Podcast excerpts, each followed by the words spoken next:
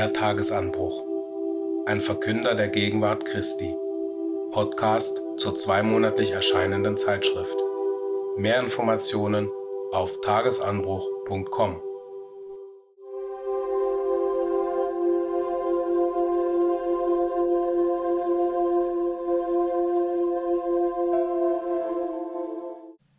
Inhalt zur Ausgabe Januar-Februar 2024 Jahrgang 74, Nummer 1. Lichtstrahlen. Das vor uns liegende Jahr. Des Christen Leben und Lehre. Unser geistlicher Fokus. Wer ist weise?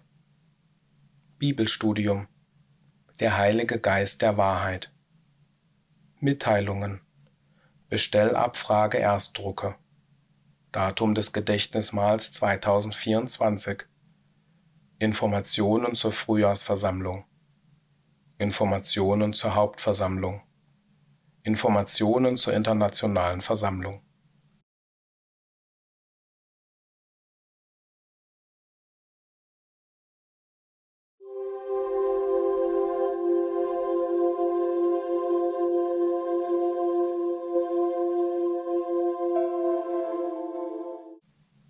Lichtstrahlen das vor uns liegende Jahr.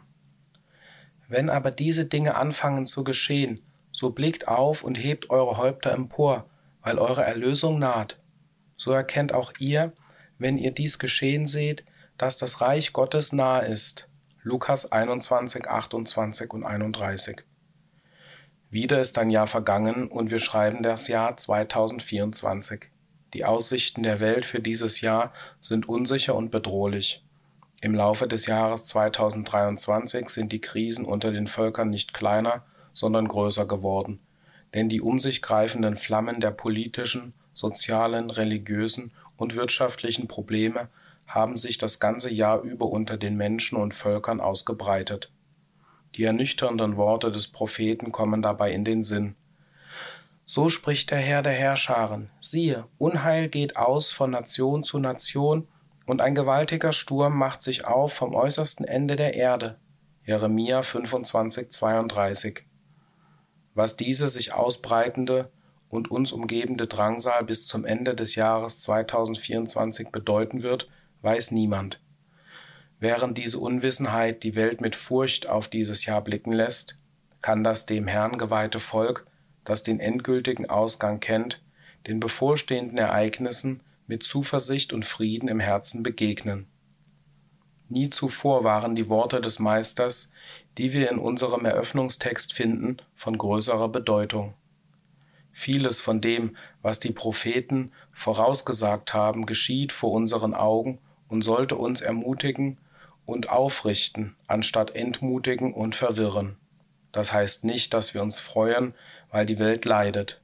Wir freuen uns vielmehr darüber, dass alle gegenwärtigen Drangsale und Sorgen der Welt bald dem Frieden und der ewigen Freude weichen werden. Jesus sagt, dass wir unsere Häupter erheben sollen, weil unsere Erlösung nahe ist und das Reich Gottes nahe ist. Durch das Verständnis des Planes Gottes wissen wir, dass, wenn die Herauswahl befreit und verherrlicht ist, der Segen für die Welt folgen wird. Wir freuen uns also nicht nur für uns selbst, sondern für die ganze Menschheit. Alle Anzeichen deuten darauf hin, dass das Reich Gottes unter der Herrschaft Christi bald errichtet wird. Das ist ein Grund zur Freude für Christen. Zu Beginn dieses neuen Jahres sollte unsere Hoffnung leuchten, da wir diese Dinge mit wachsender Klarheit sehen. Unser Freudigsein in der Hoffnung sollte so wahrhaftig und von ganzem Herzen sein, dass er Trost und Freude auf alle ausstrahlt, mit denen wir in Kontakt kommen. Römer 12, 12. Notwendige Vorbereitungen. Die Erinnerung an die gesegnete Tatsache, dass unsere Erlösung nahe ist, sollte auch unseren Verstand und unsere Herzen für die Notwendigkeit prägen, auf diese große Erfüllung unserer Hoffnung vorbereitet zu sein. Dies bedeutet, dass wir mehr denn je darauf achten sollten, alle Gnadengaben, die der Herr uns zur Verfügung gestellt hat, in rechter Weise zu gebrauchen, damit wir in unserem christlichen Charakter richtig entwickelt werden. Mehr denn je müssen wir auch die Zeit auskaufen, denn die Tage sind böse. Epheser 5,16. Aufgrund der zunehmenden Belastung des Lebens durch immer bedrohlichere und beunruhigendere Zustände in der Welt wird es für den Christen im Jahr 2024 sicher schwieriger denn je sein, sich auf die Dinge zu konzentrieren, die wirklich geistlichen Wert haben. Deshalb werden alle Geweihten Mut und Entschlossenheit brauchen. Diese werden jedoch nicht aus Selbstsicherheit oder weltlicher Weisheit hervorgebracht, sondern sind ein Mut und eine Entschlossenheit, die ihre Wurzeln in den sicheren Verheißungen der Heiligen Schrift haben. Diese Verheißungen sagen uns, Gott ist uns Zuflucht und Stärke, als Hilfe in Nöten reichlich gefunden. Psalm 46, 1 bis 5. Wie groß auch immer die Drangsal sein mag, unser Gott wird immer eine sehr gegenwärtige Hilfe sein, ein Verbündeter, der über unendliche Weisheit und Kraft verfügt, um uns zu beschützen und uns in all unserer Not beizustehen. Als hingebungsvolle Jünger des Meisters müssen wir jedoch bedenken, dass unsere Bedürfnisse in erster Linie geistlich und nicht materiell sind. Gott wird sich um unsere materiellen Bedürfnisse in keiner, Entschuldigung, in einer Weise kümmern, die unseren geistlichen Interessen am besten dient. Das muss nicht immer irdisches Wohlergehen und Gesundheit bedeuten. Die Weisheit des Herrn mag erkennen, dass unseren geistlichen Bedürfnissen am besten gedient ist, wenn er es zulässt, dass wir auf die eine oder andere Weise den Druck irdischer Bedürfnisse spüren. Er kann bis zu einem gewissen Grad körperliches Leiden oder materielle Armut zulassen, damit wir, wie Jesus, mehr mit den Schwächen der Welt in Berührung kommen und so besser vorbereitet werden, in der Verwaltung der messianischen Segnungen des kommenden Zeitalters mitzuhelfen. Hebräer 4, 15 Gott hat nicht verheißen, uns vor Trübsal zu bewahren, aber er hat verheißen, eine rechtzeitige Hilfe in der Trübsal zu sein. Jahwe ließ es zu, dass die drei Hebräer in den Feuerofen geworfen wurden, aber ein Engel, wie ein Sohn der Götter, ging mit ihnen hinein und verhinderte ihre Vernichtung. Daniel 3,25. Vielleicht wird es zugelassen, dass viele von uns im Jahr 2024 durch die eine oder andere Erfahrung mit dem Feuerofen hindurchgehen. Wir werden in der Lage sein, sie geistlich unbeschadet zu überstehen, wenn wir unser ganzes Vertrauen auf den Herrn setzen. Er wird in der Tat mit uns sein und nicht zulassen, dass uns die feurigen Prüfungen geistlich verletzen oder zerstören. 1. Petrus 1, 7. Unserem Glauben entsprechend. Der Glaube ist erforderlich, um die überaus großen und kostbaren Verheißungen Gottes festzuhalten. Der Grad des Glaubens, den wir ausüben, in der Lage sind, ist das Maß für unseren Herzensfrieden und unsere Freude im Herrn wenn unser Glaube an die göttlichen Vorkehrungen und an Gottes Fürsorge für uns nicht so stark ist, wie er sein sollte, dann werden wir bis zu einem gewissen Grad von denselben Ängsten geplagt werden, die auch die Welt hat. Wenn unser Glaube jedoch stark ist, dann werden uns gerade die Umstände, die die Herzen der Welt im Allgemeinen mit Furcht erfüllen, dazu veranlassen, aufzublicken und unsere Häupter zu erheben und als treue Wächter mit immer größerer Klarheit das Voranschreiten des Königs der Könige und des Herrn der Herren zu erkennen.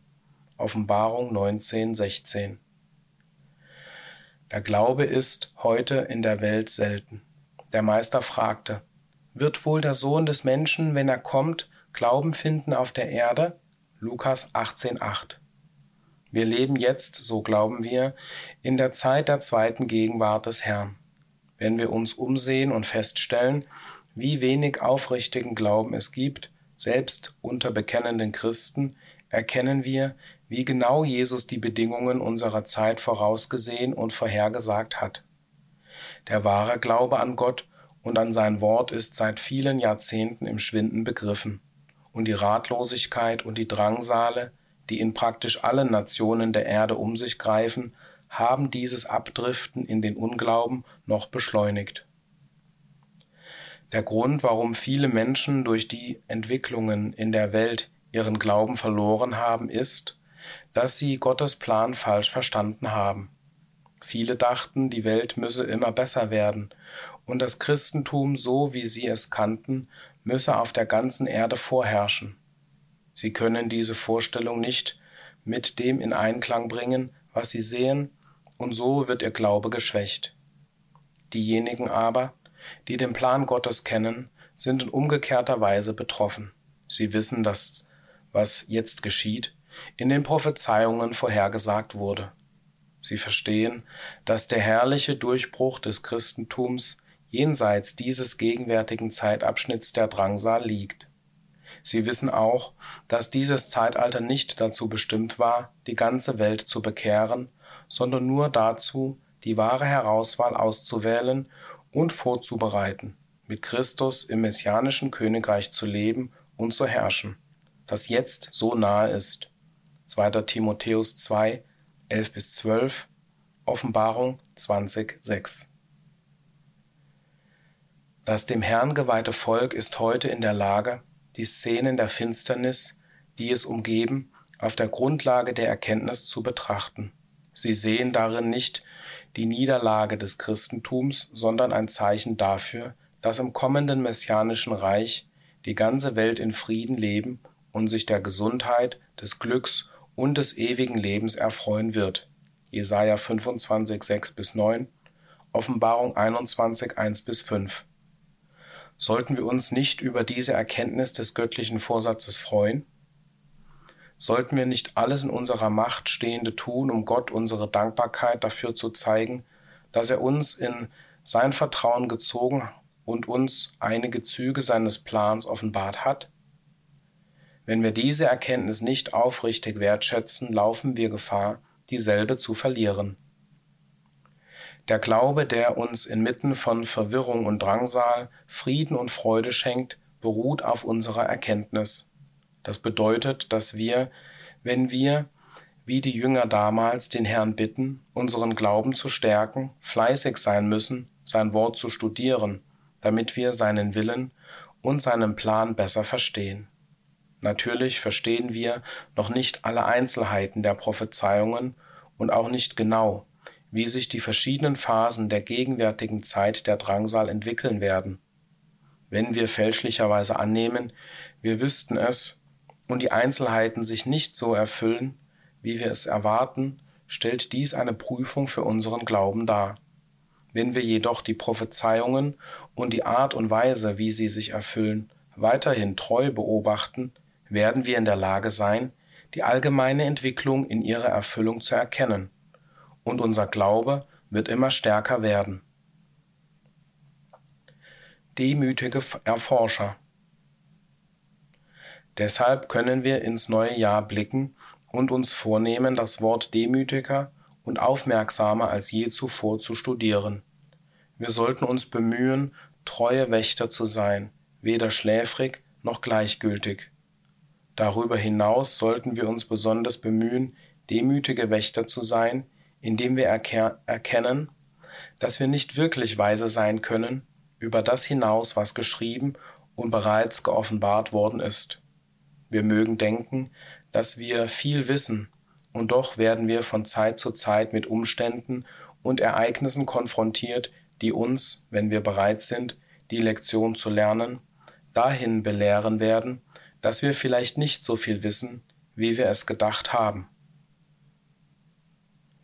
Mit Sicherheit können wir nichts über Gottes Plan wissen, es sei denn, er offenbart ihn uns durch sein Wort. Durch die Bibel hat er uns die großen Grundsätze seines Planes offenbart und wir sollten uns über diese Erkenntnis erfreuen. Wie kostbar ist es zu wissen, dass die Reiche dieser Welt bald bei, beiseite gelegt und durch das herrliche Reich Christi ersetzt werden. Hebräer 12, 28. Lasst uns diese Erkenntnis wie einen Schatz wertschätzen und ernsthaft an ihr festhalten. Lasst uns wachsam sein, damit diese von Gott geschenkte Erkenntnis uns nicht dazu verleitet, uns selbst darin zu überschätzen, als ob es unsere eigene Weisheit und Fähigkeit sei, die Prophezeiungen auszulegen und Einzelheiten im Voraus zu äußern über das, was noch geschehen wird. lasst uns keine Propheten sein, sondern Erforscher der Prophetie.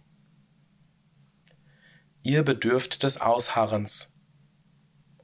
Obwohl unser Mut und Glauben auf eine Erkenntnis des göttlichen Planes gegründet sind, werden wir auch Ausharren benötigen, wenn wir Erfahrungen durchmachen, die Gott für das Jahr 2024 vorgesehen hat. Wir werden sowohl im freudigen Ertragen von Prüfungen als auch im Warten auf den Herrn des Ausharrens bedürfen. Wir sind in der Welt, und wenn wir auch nicht an ihrem Geist teilhaben, so werden wir doch die Leiden und Nöte teilen, die allen gemeinsam sind. Das erfordert ein freudiges Ausharren, damit wir nicht verbittert werden und nicht an der liebenden Vorsehung des Herrn zu zweifeln beginnen, die unsere Angelegenheiten lenkt. Die seelischen Belastungen und die allgemeine Ratlosigkeit, die heute auf der Erde vorherrschen, erhöhen die Beanspruchung, die wir alle erleben, und erfordern ein großes Maß an freudigem Ausharren. Diese Anspannung kann sich sogar in unseren Beziehungen zu den Geschwistern bemerkbar machen. Auch hier brauchen wir Ausharren und Langmut, die auf einem wohlwollenden Verständnis für die Erfahrungen und Prüfungen des jeweils anderen beruhen. Römer 12, 10, Epheser 4, 2 und 3. Ein Tag ist bei dem Herrn wie tausend Jahre, und tausend Jahre sind in deinen Augen wie der gestrige Tag, wenn er vergangen ist, und wie eine Wache in der Nacht. 2. Petrus 3, 8, Psalm 90, 4. Unser Verständnis von Zeit ist jedoch oft ein anderes. Wir neigen dazu, die Entwicklung von Gottes Plan an unserer eigenen kurzen natürlichen Lebensspanne zu messen. Deshalb fällt es uns vielleicht schwer, auf die Erfüllung der Verheißungen Gottes zu warten wenn wir sehen, wie sich die Gewitterwolken zusammenziehen und der Sturm bereits wütend über die Erde hinwegfegt, rufen wir, Wie lange, o oh Herr, wie lange werden diese Bedingungen noch andauern? Wir wünschen uns, dass es bald vorüber ist und das Reich Gottes zum Segen der Menschen anbricht. So brauchen wir Ausharren, um auf Gottes Zeit zu warten. Das Jahr 2024 wird für alle völlig geweihten Christen in dem Maße ein gesegnetes sein, als sie in der Lage sind, alle Dinge vom göttlichen Standpunkt aus zu betrachten.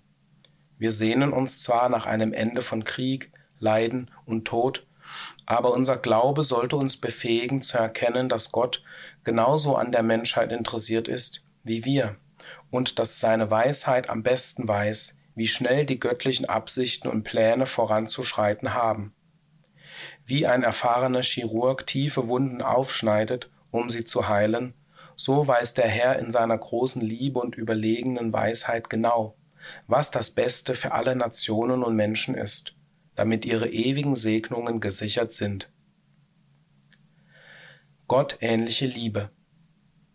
Wenn wir von der Liebe Gottes sprechen, sprechen wir von etwas, das unsere Herzen im Laufe des kommenden Jahres mehr und mehr erfüllen sollte. Selbst der Mut und der Glaube, Berge zu versetzen und die Geduld, die schwersten Prüfungen zu ertragen, würden für unsere geistliche Stellung nichts bedeuten, wenn wir keine Liebe hätten. 1. Korinther 13, 1 bis 3. Die göttliche Liebe sollte unser Vorbild sein. Es ist eine Liebe, die allen Segen schenkt, sogar den Feinden. Es wird nicht leicht sein, von einer solchen Liebe erfüllt und beherrscht zu werden, während wir von Hass und Selbstsucht umgeben sind. Um Fortschritte in der Liebe unter solchen Umständen zu machen, ist es erforderlich, dass die Vision der Wahrheit für uns klar bleibt und unser Glaube an diese Vision stark ist. Mut und Geduld sind unerlässlich, um den Zurückweisungen und möglicherweise dem offenen Widerstand und der Verfolgung durch die Welt zu begegnen. Jedenfalls wird Gott uns helfen, und er tut es jeden Tag. Er hilft uns durch die gesegneten Zusicherungen seines Wortes. Er hilft uns durch die Gemeinschaft mit seinem Volk. Er hilft uns durch seine Vorsehung, die alle unsere Angelegenheiten regelt damit wir genau die Erfahrungen machen dürfen, die wir am meisten brauchen, um das Bild seines Sohnes in uns zu entwickeln. Römer 8, 29, 2. Korinther 3, 18.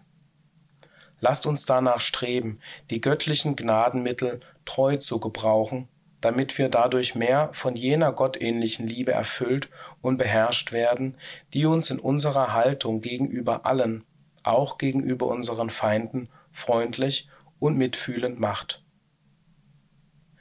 Ständiger Dienst unser Eifer für den Dienst des Herrn sollte durch die Nöte der Welt eher verstärkt als vermindert werden. Dieser Tag der Ratlosigkeit und Bedrängnis der Menschen bietet herrliche Gelegenheiten, das Evangelium oder die gute Botschaft des Reiches Gottes zu verkünden. Matthäus 24, 14. Lasst uns nicht davon ablassen, jede nur mögliche Anstrengung zu unternehmen, um anderen davon zu erzählen. Wenn die Menschen jemals eine Botschaft des Trostes brauchten, dann brauchen sie diese sicherlich jetzt. Welch ein freudiges Vorrecht haben wir doch, die zerbrochenen Herzen zu verbinden und die Trauernden zu trösten. Jesaja 61, 1 bis 2. Welche Vorrechte werden wir im Jahr 2024 in diesem Bereich haben? Wir neigen zu der Annahme, dass sie im Allgemeinen fortbestehen und möglicherweise in einigen Bereichen zunehmen werden. Wir haben jedoch keine Gewissheit darüber. Solange wir Arbeit für den Herrn finden, sind wir angewiesen, mit unseren Kräften zu tun, was unsere Hände zu tun finden, und dann die Ergebnisse ihm zu überlassen. Prediger 9, 10, Kolosser 3, 23. Gegenwärtig wird die Botschaft des Evangeliums weiterhin auf vielen Wegen verkündigt, und es gibt noch keine Anzeichen dafür, dass diese Tätigkeit eingeschränkt wird. Lasst uns alle weiterhin von diesen Vorrechten Gebrauch machen, solange die Tür der Gelegenheit offen ist. Die Durchführung der Arbeit zur Verbreitung der Botschaft des Evangeliums hängt natürlich von der fortgesetzten gegenseitigen Hilfe und Zusammenarbeit der Geschwister ab. Welch ein gesegnetes Vorrecht haben wir alle, dass wir auf diese Weise für die gemeinsame Sache der Wahrheit und ihrer Verbreitung zusammen arbeiten können. Wir freuen uns, diese Botschaft gemeinsam zu verkünden, denn wir wissen, dass sie aus dem Wort Gottes stammt, und da sie so wunderbar ist, wollen wir sie der ganzen Welt verkünden. Ich liebe es, die Geschichte zu erzählen, sie hat so viel für mich getan, schrieb die Dichterin Catherine Hankey 1866, während sie sich von einer schweren Krankheit erholte und das ist genau der Grund, warum ich sie dir jetzt erzähle. Manchmal übersehen wir vielleicht in gewissem Maße, was die Botschaft des Evangeliums für uns getan hat. Stellt euch vor, in welchem Geisteszustand wir uns heute befinden würden, wenn wir nichts von Gottes herrlichem Plan zur Heilung und zum Segen der Menschheit wüssten.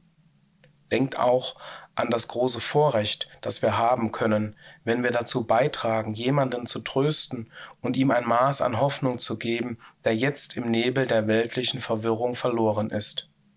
Wäre dieses Vorrecht nicht jedes Opfer wert, das wir bringen könnten? Selbst wenn wir das Opfer bringen und kein unmittelbares Ergebnis unserer Bemühungen sehen, erhöht ein solcher Dienst unsere eigene Wertschätzung für das Wort der Wahrheit. Zu keiner Zeit erscheinen uns die Verheißungen der Heiligen Schrift so wunderbar wie dann, wenn wir sie anderen erzählen, vor allem denen, die diese wunderbaren göttlichen Zusicherungen noch nie gehört haben. Die alte, uralte Geschichte der Bibel ist so herrlich, dass, wie die Dichterin Catherine Hankey weiter schrieb, diejenigen, die sie am besten kennen, danach zu hungern und zu dürsten scheinen, sie zu hören wie der Rest. Wie gesegnet ist es, dass wir in dieser Zeit der weltweiten Verwirrung und Bedrängnis ein Gesprächsthema und ein Verhalten haben, die uns über die Unruhe erheben und uns an den Segnungen, die vor uns liegen, jubeln lassen. In der Prophezeiung des Apostels Petrus über den symbolischen Verfall des gegenwärtigen Himmels und der Erde und über den neuen Himmel und die neue Erde, die Gott verheißen hat, erinnert er uns daran, wie wir im heiligen Wandel und Gottseligkeit sein sollen. 2. Petrus 3, 10 bis 13 nach der englischen New Darby Bibel. heiliger Wandel und heiliges Verhalten. In der englischen Bibel wird dieser Teil des Verses in 2. Petrus 3,11 nicht mit heiliger Wandel wiedergegeben, sondern mit heilige Konversation oder heiliges Gespräch. Und in der Tat ist jedes Gespräch, das sich auf Gottes Plan für die Welt und für uns bezieht, ein heiliges Gespräch. Nicht nur unsere Worte, sondern auch unsere Gedanken und Handlungen gehören zu dem, was der Apostel als Gespräch bezeichnet. Das bedeutet, dass unser Verhalten und unser gesamter Lebensweg von dem Wissen bestimmt sein sollten, dass die gegenwärtige Ordnung der Dinge bald der herrlichen neuen Ordnung, Gottes Welt von morgen, weichen wird. Das bedeutet, dass wir im Jahr 2024 ernsthafter als je zuvor zuerst das Reich Gottes und seine Gerechtigkeit suchen werden und die vergänglichen Dinge dieser Welt immer weniger beachten werden. Matthäus 6,33 Es könnte immer schwieriger werden, sich von der Welt und ihrem Geist zu lösen.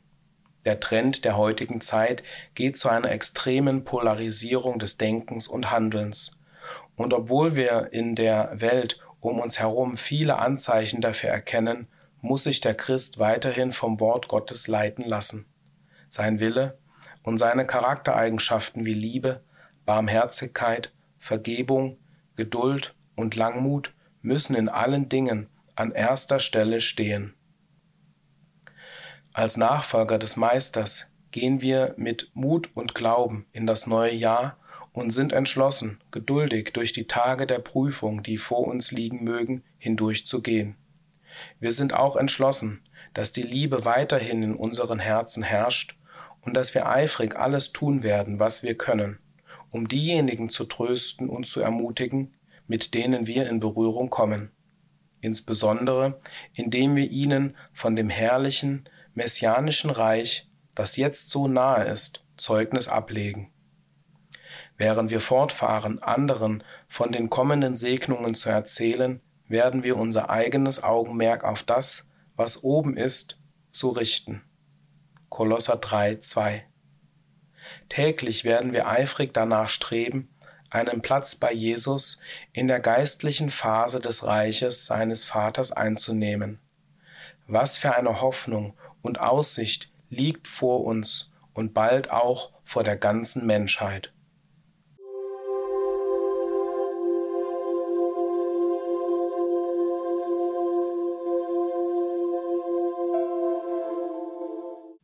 des Christen Leben und Lehre. Unser geistlicher Fokus. Alles vermag ich in dem, der mich kräftigt. Philippa 4,13. Das klingt nach einer kühnen Aussage. Alles vermag ich. Ich kann alles tun, wie es im Englischen steht. Vor allem, wenn wir es mit anderen Bibelstellen vergleichen, wie zum Beispiel, wer zu stehen meint, sehe zu, dass er nicht falle. 1. Korinther 10, 12.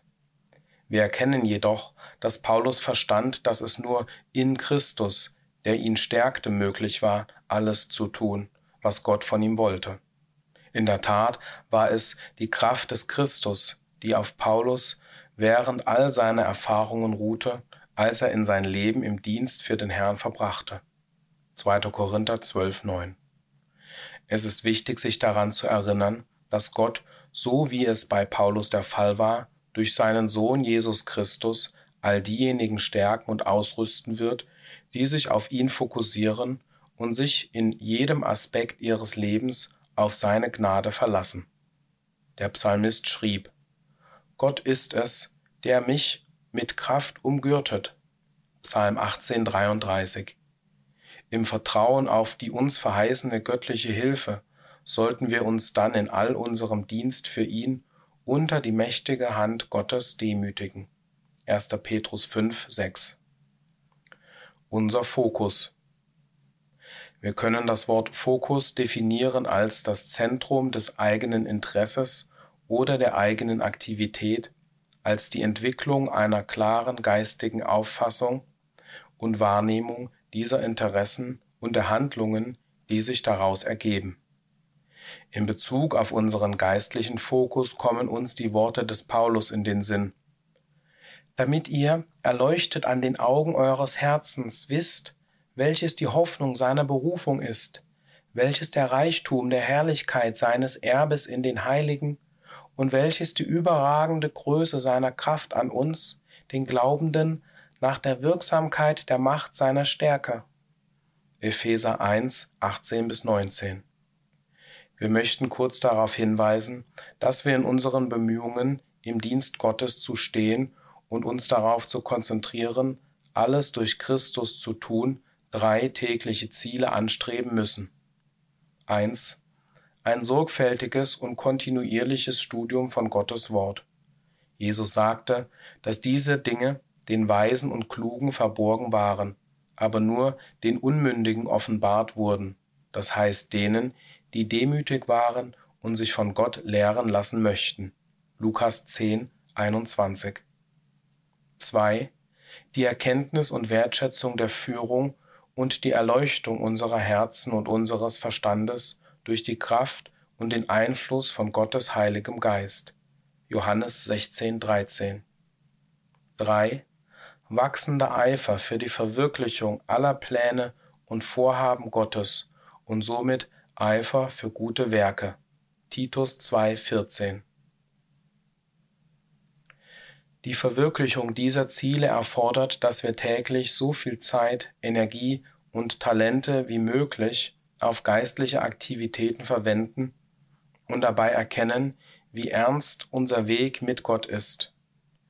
Es ist keine Selbstverständlichkeit, einen vollständigen Sieg zu erringen, und wir müssen täglich in allen Bereichen unseres christlichen Lebens wachsam sein.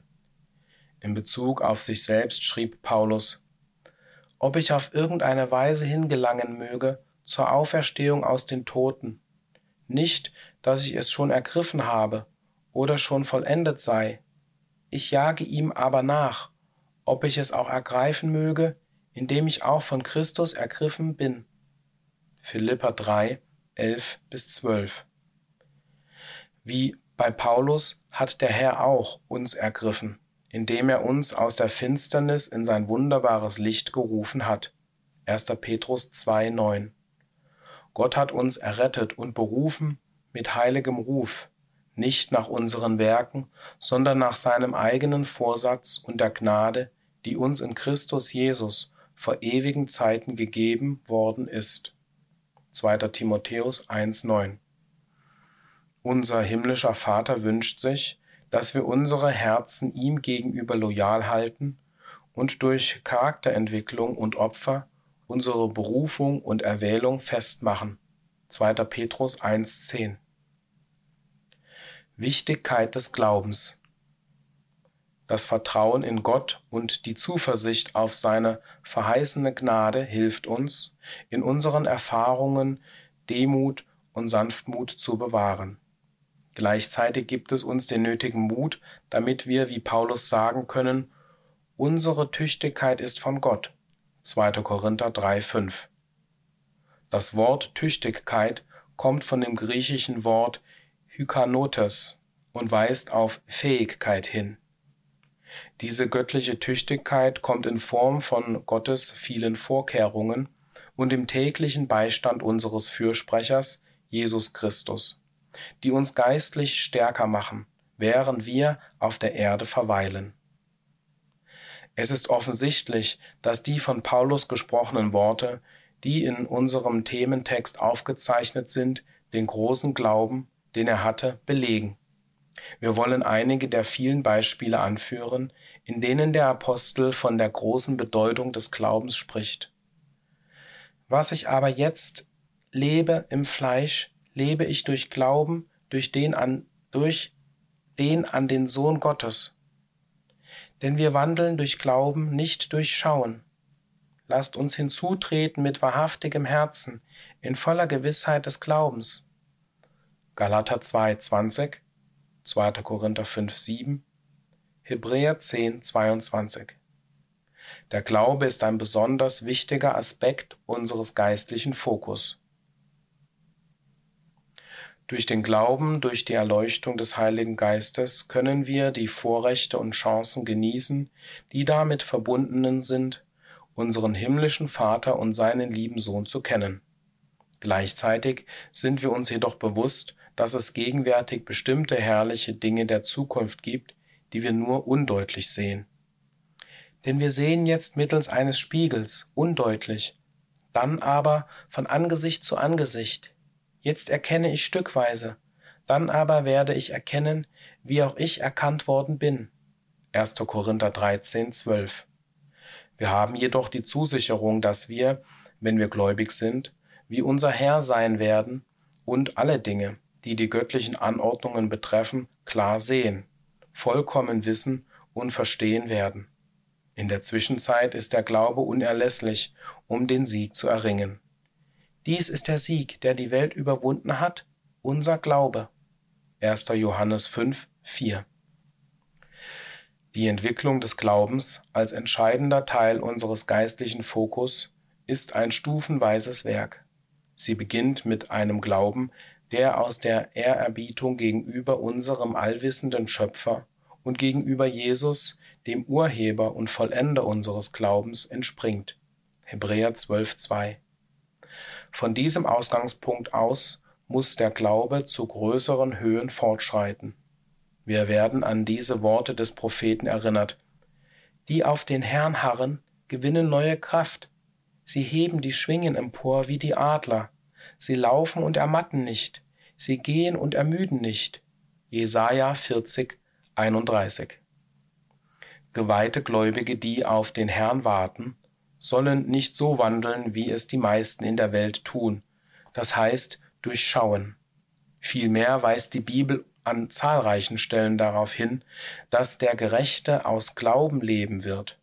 Habakuk 2,4, Römer 1,17, Galater 3,11, Hebräer 10,38. Der Apostel drückte die Auswirkungen eines tiefen Glaubens an Gott mit diesen Worten aus. Der, der den Herrn Jesus auferweckt hat, wird auch uns mit Jesus auferwecken und mit euch darstellen. Denn alles geschieht um euretwillen, damit die überreiche Gnade durch den Dank vieler zur Ehre Gottes gereiche. Darum werden wir nicht müde, sondern wenn auch der äußere Mensch vergeht, so wird doch der innere Mensch von Tag zu Tag erneuert. Denn unser leichtes Leid, das einen Augenblick währt, wirkt in uns ein weit größeres und ewiges Gewicht der Herrlichkeit. Deshalb lasst auch uns, indem wir jede Bürde und die leicht umstrickende Sünde ablegen, mit Ausharren laufen, den vor uns liegenden Wettlauf, hinschauend auf Jesus, den Anfänger, Urheber und Vollender des Glaubens. 2. Korinther 4, 14 bis 17, Hebräer 12, 1 bis 12, 1 bis 2. Alles alle Dinge. Wenn Paulus in unserem einleitenden Text sagt, ich kann alles tun, dann bezieht er sich auf die beiden vorangegangenen Verse, in denen er sagt, nicht, dass ich dies des Mangels wegen sage, denn ich habe gelernt, worin ich bin, mich zu begnügen. Ich weiß sowohl erniedrigt zu sein, als ich weiß Überfluss zu haben. In jedem und in allem bin ich unterwiesen, sowohl satt zu sein, als zu hungern, sowohl Überfluss zu haben, als Mangel zu leiden. Philippa 4, 11 bis 12. Wir sind angehalten, bereit zu sein, Not zu leiden und von Zeit zu Zeit erniedrigt zu werden. Dies ist notwendig für unsere Disziplin und für die Aufrechterhaltung eines angemessenen, demütigen Charakters. Wenn wir uns unter solchen Umständen aufregen, sollten wir uns in Acht nehmen, denn wir sind wahrscheinlich geistlich nicht so weit entwickelt, wie wir es sein sollten. Wenn der Herr uns andererseits heute eine kleine Erhöhung schenkt, eine kleine Ermutigung zum Erfolg in seinem Dienst, sollen wir sie freudig annehmen, aber uns an unsere eigene Unwürdigkeit und Unzulänglichkeit ohne Gott erinnern. Lasst uns lernen, bedürftig zu sein und dennoch nichts zu wünschen, was über das hinausgeht, was der Herr als das Beste zu gewähren meint. Durch Christus. Nur durch Christus vermögen wir alles. Unser Meister ist die Verkörperung der Weisheit, die von oben kommt und eine der wichtigsten Eigenschaften Gottes.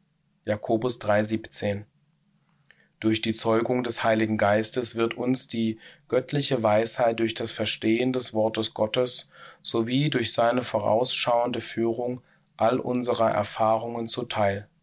Wenn wir darauf bedacht sind, die göttliche Weisheit zu empfangen, können wir sicher sein, dass wir jegliche Wahrheit oder Lehre verstehen, die für unsere Entwicklung und unseren Fortschritt auf dem schmalen Weg notwendig ist. Durch Christus und sein Beispiel werden wir auch zu einem rechten Charakter erzogen, der sich in selbstloser Liebe ausdrückt. Dies ist in der Tat ein wesentlicher Teil unseres Weges im Alltag. Die Entwicklung und das Praktizieren von Taten der Liebe, damit sie unauslöschlich in unseren Charakter eingeprägt werden. Wir finden dies in den Worten des Paulus ausgedrückt. Zieht nun an, als Auserwählte Gottes, als Heilige und Geliebte, herzliches Erbarmen, Güte, Demut, Sanftmut, Langmut, einander ertragend und euch gegenseitig vergebend, wenn einer Klage hat gegen den anderen, wie auch der Christus euch vergeben hat, so auch ihr. Kolosser 3, 12 bis 13. Wir stellen fest, dass die obigen Worte an die Auserwählten Gottes gerichtet sind.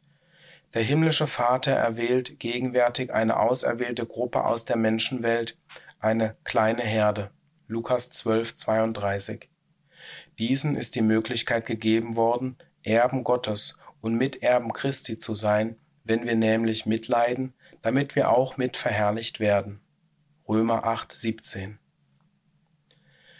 Zieht den neuen Menschen an. Paulus sagt in Kolosser 3,2 Trachtet nach oben, nicht nach dem, was auf Erden ist. Menge Übersetzung. Ergänzend dazu fordert uns der Apostel in den Versen 9 und 10 auf, den alten Menschen mit seinen Werken auszuziehen und den neuen Menschen anzuziehen, der in der Erkenntnis erneuert wird.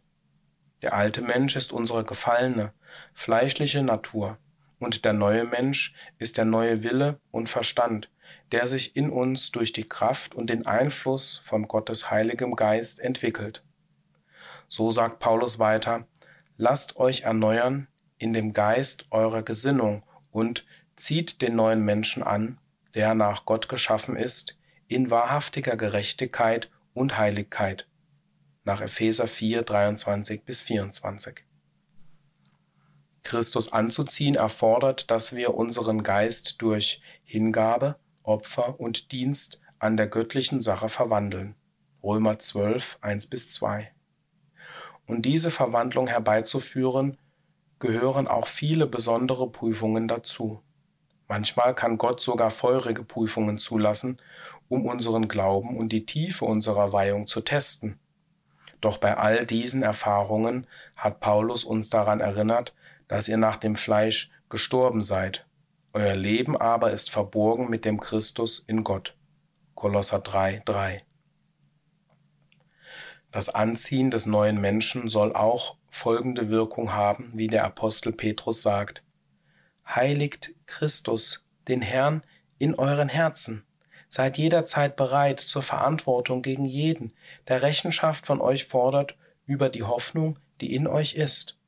1. Petrus 3, 15. Wir stellen fest, dass Petrus darauf hinweist, dass es nicht nur wichtig ist, dass wir anderen von unserer Hoffnung erzählen, sondern dass wir zusätzlich denen, die uns fragen, Rechenschaft dafür ablegen, also einen Grund dafür geben. Anmerkung des Übersetzers. Auch das ist Teil des Anziehens des neuen Menschen. Jesus sagte, Ihr seid das Licht der Welt. Lasst euer Licht leuchten vor den Menschen, damit sie eure guten Werke sehen und euren Vater, der in den Himmeln ist, verherrlichen. Matthäus 5, 14 und 16. Das gesamte Verlangen unseres Herzens und Verstandes sollte darin bestehen, dem wahren und lebendigen Gott zu dienen. Wie Paulus es ausdrückt, gedenkend eures Werkes des Glaubens und der Bemühung der Liebe und des Ausharrens der Hoffnung auf unseren Herrn Jesus Christus. vor unserem Gott und Vater, wissend, von Gott geliebte Brüder, um eure Auserwählung. 1. Thessalonicher 1, 3 bis 4. Lasst uns also weiterhin täglich das Abbild des Charakters des Meisters in unsere Herzen, Gedanken, Worte und Taten einprägen. Alles ist neu geworden. Ist jemand in Christus, so ist er eine neue Schöpfung. Das Alte ist vergangen, siehe, es ist alles neu geworden. 2. Korinther 5, 17, Schlachterübersetzung. Das neue Leben, das wir haben, mit all seinen neuen Hoffnungen und Aussichten, ist nur in Christus zu finden. Das bedeutet, dass wir so denken, sprechen und handeln sollen, wie er es getan hat, soweit wir dazu in der Lage sind, solange wir noch in diesem gefallenen fleischlichen Zustand sind. Die Gesinnung ist der kritischste Bereich der Entwicklung, und das betont der Apostel, wenn er schreibt, denn diese Gesinnung sei in euch, die auch in Christus Jesus war. Philippa 2,5. In den vorhergehenden Versen sagt Paulus uns etwas über die Christusähnliche Gesinnung. Wenn es nun irgendeine Ermunterung gibt in Christus, wenn irgendeinen Trost der Liebe, wenn irgendeine Gemeinschaft des Geistes, wenn irgend innerliche Gefühle und Erbarmungen, so erfüllt meine Freude, dass ihr gleichgesinnt seid, dieselbe Liebe habend, einmütig, eines Sinnes, nichts aus Streitsucht oder eitlem Ruhm tuend, sondern in der Demut einer den anderen höher achtend als sich selbst, ein jeder nicht auf das Seine sehend, sondern ein jeder auch auf das der anderen. Philippa 2, 1 bis 4. Ein weiterer Aspekt der Gesinnung Christi ist das Verlangen, anderen die frohe Botschaft zu verkünden. Als seine geweihten Nachfolger sind wir beauftragt, seine Diener zu sein. So werden wir ermahnt, predige das Wort, halte darauf zu gelegener und ungelegener Zeit, überführe, weise ernstlich zurecht, ermahne mit aller Langmut und Lehre. Du aber sei nüchtern in allem, leide Trübsal, tu das Werk eines Evangelisten, vollführe deinen Dienst. 2. Timotheus 4, 2, 5. Die Verkündigung des Wortes der Wahrheit sollte mit Geduld, Sanftmut und Nachsicht erfolgen. Das heißt, sie sollte für den Hörer immer zur gelegenen Zeit kommen, auch wenn für uns die Zeit ungelegen sein mag. Als Paulus sich auf dem Weg nach Damaskus bekehrte, wurden viele Dinge für ihn neu. Anstatt die Christen und damit Jesus selbst zu verfolgen, nahm er nun das Vorrecht, mit Christus und für seine Sache zu sterben, voll und ganz an. Wir erinnern uns an sein Zeugnis. Ich bin mit Christus gekreuzigt, und nicht mehr lebe ich, sondern Christus lebt in mir. Was ich aber jetzt lebe im Fleisch, lebe ich durch Glauben, durch den an den Sohn Gottes, der mich geliebt und sich selbst für mich hingegeben hat. Galater 2,20 Der Entschluss des Apostels ist auch eine Ermahnung an uns. Denn ich hielt nicht dafür, etwas unter euch zu wissen, als nur Jesus Christus und ihn als gekreuzigt. 1. Korinther 2,2 Paulus geistlicher Fokus war nach seiner Bekehrung und Erleuchtung unerschütterlich vergessend was da hinten und mich ausstreckend nach dem, was vorn ist, jage ich, das Ziel anschauend hin zu dem Kampfpreis der Berufung Gottes, nach oben in Christus Jesus. Dann fügte er als Ermahnung für alle Geweihten hinzu, lasst uns so gesinnt sein. Philippa 3, 13, 15. Die Erfahrungen des Apostels sollten uns als ein Beispiel dienen und uns dabei helfen, uns auf den eigenen Fokus zu konzentrieren, den wir haben sollten. Das Leben ist für mich Christus. Philippa 1,21 Der mich kräftigt. Der letzte Teil unseres Einleitungstextes spricht von Christus, der mich kräftigt. Jesus lud seine Jünger ein, Kommt her zu mir, alle ihr mühseligen und beladenen, und ich werde euch Ruhe geben. Matthäus 11, 28. Unser Herr versichert uns auch, dass wir, wenn andere uns schmähen oder verfolgen oder fälschlicherweise allerlei Böses gegen uns sagen uns freuen und frohlocken sollen, denn euer Lohn ist groß in den Himmeln. Matthäus 5, 11, 12. Paulus schlussfolgert, wenn Gott für uns ist, wer ist gegen uns? Römer 8, 31. Alles ist euer, ihr aber seid Christi, Christus aber ist Gottes. Wenn ihr in mir bleibt und meine Worte in euch bleiben, so werdet ihr bitten, um was ihr wollt, und es wird euch geschehen. Gekräftigt mit aller Kraft nach der Macht seiner Herrlichkeit, zu allem Ausharren und aller Langmut mit Freuden. 1. Korinther 3, 21, 23. Johannes 15, 7, Kolosser 1, 11. In der Kraft dieser und vieler anderer Verheißungen, die wir in der Heiligen Schrift finden, bekommen wir Mut und können alles vermögen, was der Herr von uns verlangt. Einst waren wir kraftlos, aber zur bestimmten Zeit ist Christus gestorben und hat uns die Möglichkeit gegeben, in ihm und in seiner Kraft zu leben.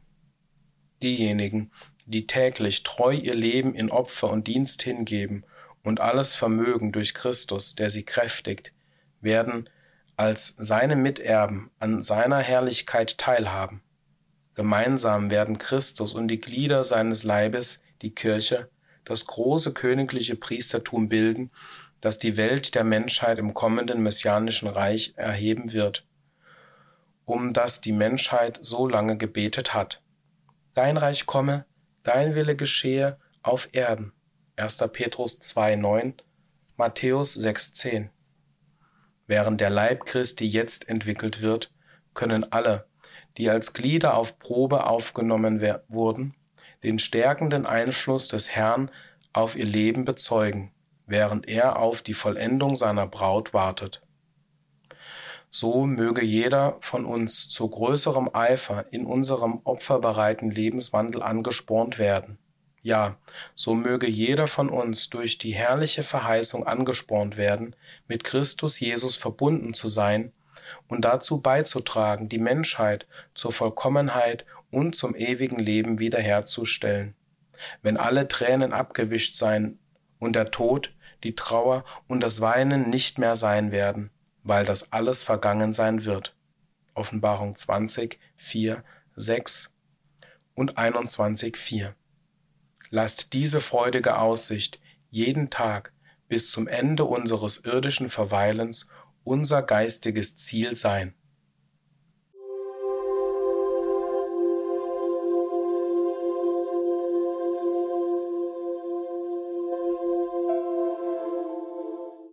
Des Christen Leben und Lehre. Wer ist weise? Wer ist weise und verständig unter euch? Er zeige aus dem guten Wandel seine Werke in Sanftmut der Weisheit. Jakobus 3,13 Weisheit kann kurz beschrieben werden als, der, als die Fähigkeit, Wissen in der täglichen Lebensführung und bei Entscheidungen des Lebens richtig zu nutzen und anzuwenden. Eine Person kann über ein hohes Maß an Wissen in verschiedenen Bereichen verfügen und trotzdem nicht weise sein. Zum Beispiel kann jemand ein ausgezeichnetes Wissen über nationale und internationale Politik haben, aber kein weiser Staatsmann sein. Ein gewisses Maß an Wissen ist in jedem Bereich des menschlichen Strebens erforderlich.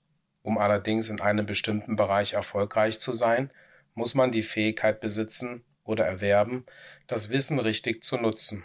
Das ist es, was Weisheit ausmacht. Was für das menschliche Streben gilt, gilt auch für unsere Beziehung zu Gott und zueinander als Geschwister in Christus Jesus. Es ist wichtig, dass wir uns Wissen über die Pläne und Absichten Gottes aneignen. Darüber hinaus aber ist es grundlegend, dass wir dieses Wissen in unserem täglichen Dienst für den Herrn und sein Volk richtig anwenden. Paulus schrieb, dass die Weisheit dieser Welt Torheit bei Gott ist. 1. Korinther 3,19 wenn wir also nach Gottes Maßstäben weise sein wollen, ist es grundlegend, dass wir die Überlegenheit seiner Wege anerkennen und danach streben, uns von ihnen leiten zu lassen. Salomo schrieb, die Furcht, hebräisch Ehrfurcht, des Herrn ist der Weisheit Anfang und die Erkenntnis des Heiligen ist Verstand. Sprüche 9,10 Eine wahre Ehrfurcht vor dem Herrn wird sich in dem ernsthaften Wunsch äußern, seine Pläne und Absichten kennenzulernen, insbesondere was seinen Willen für uns als Einzelpersonen betrifft. Durch das Studium seines Wortes werden wir lernen, dass wir von Geburt an Teil eines gefallenen und sterbenden Geschlechts sind, welches durch die Sünde von Gott entfremdet ist, und dass wir deshalb vor ihm nicht in unserer eigenen Gerechtigkeit bestehen können.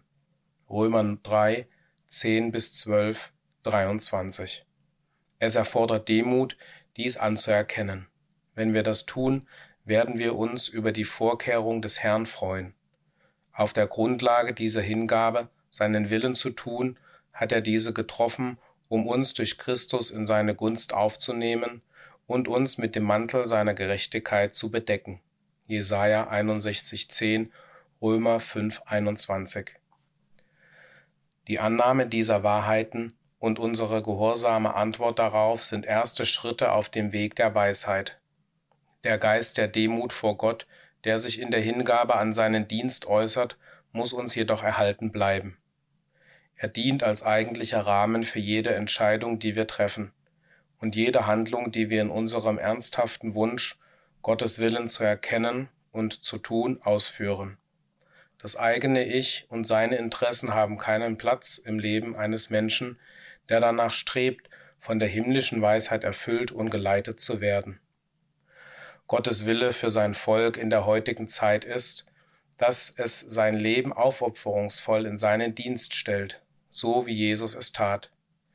Diejenigen, die diesen Grundsatz angenommen haben und versuchen, sich von ihm leiten zu lassen, folgen dem Pfad der, Mensch, der himmlischen Weisheit.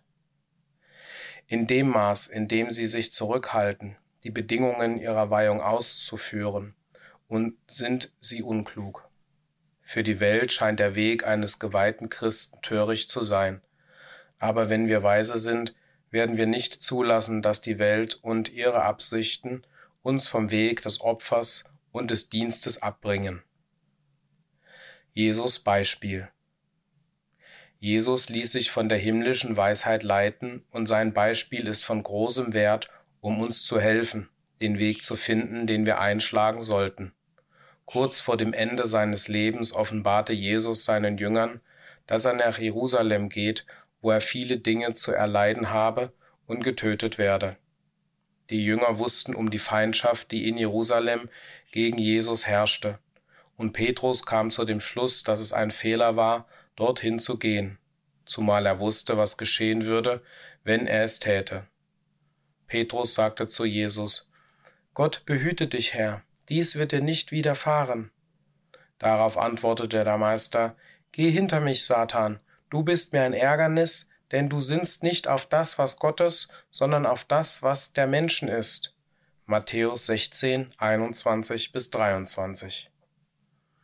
Jesus meinte natürlich nicht, dass Petrus tatsächlich Satan war, indem er versuchte, Jesus davon abzubringen, nach Jerusalem zu gehen, um dort zu leiden und zu sterben, hatte Petrus eigentlich die Rolle eines Widersachers übernommen, um seinen Meister davon abzuhalten, sein Leben hinzugeben, wie er es im Bund beschlossen hatte.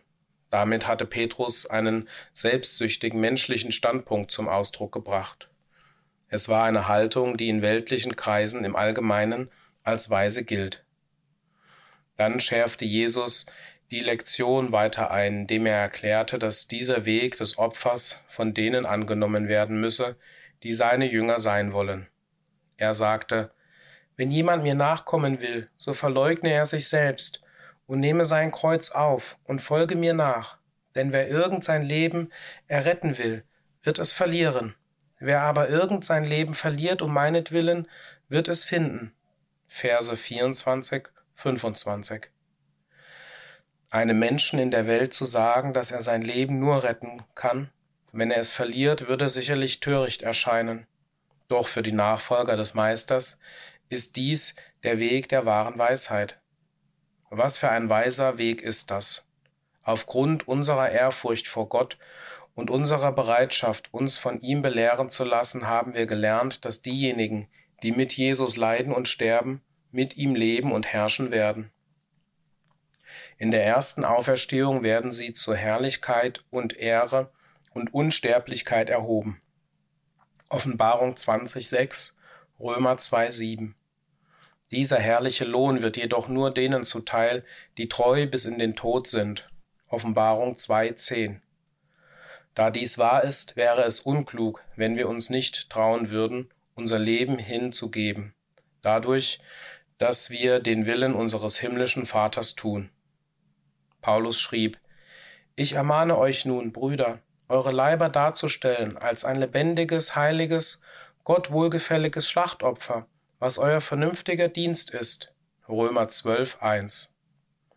Dem weltlichen Verstand würde es höchst unvernünftig erscheinen, den eigenen Körper als Opfer darzubringen, aber nicht vom Standpunkt der göttlichen Weisheit aus.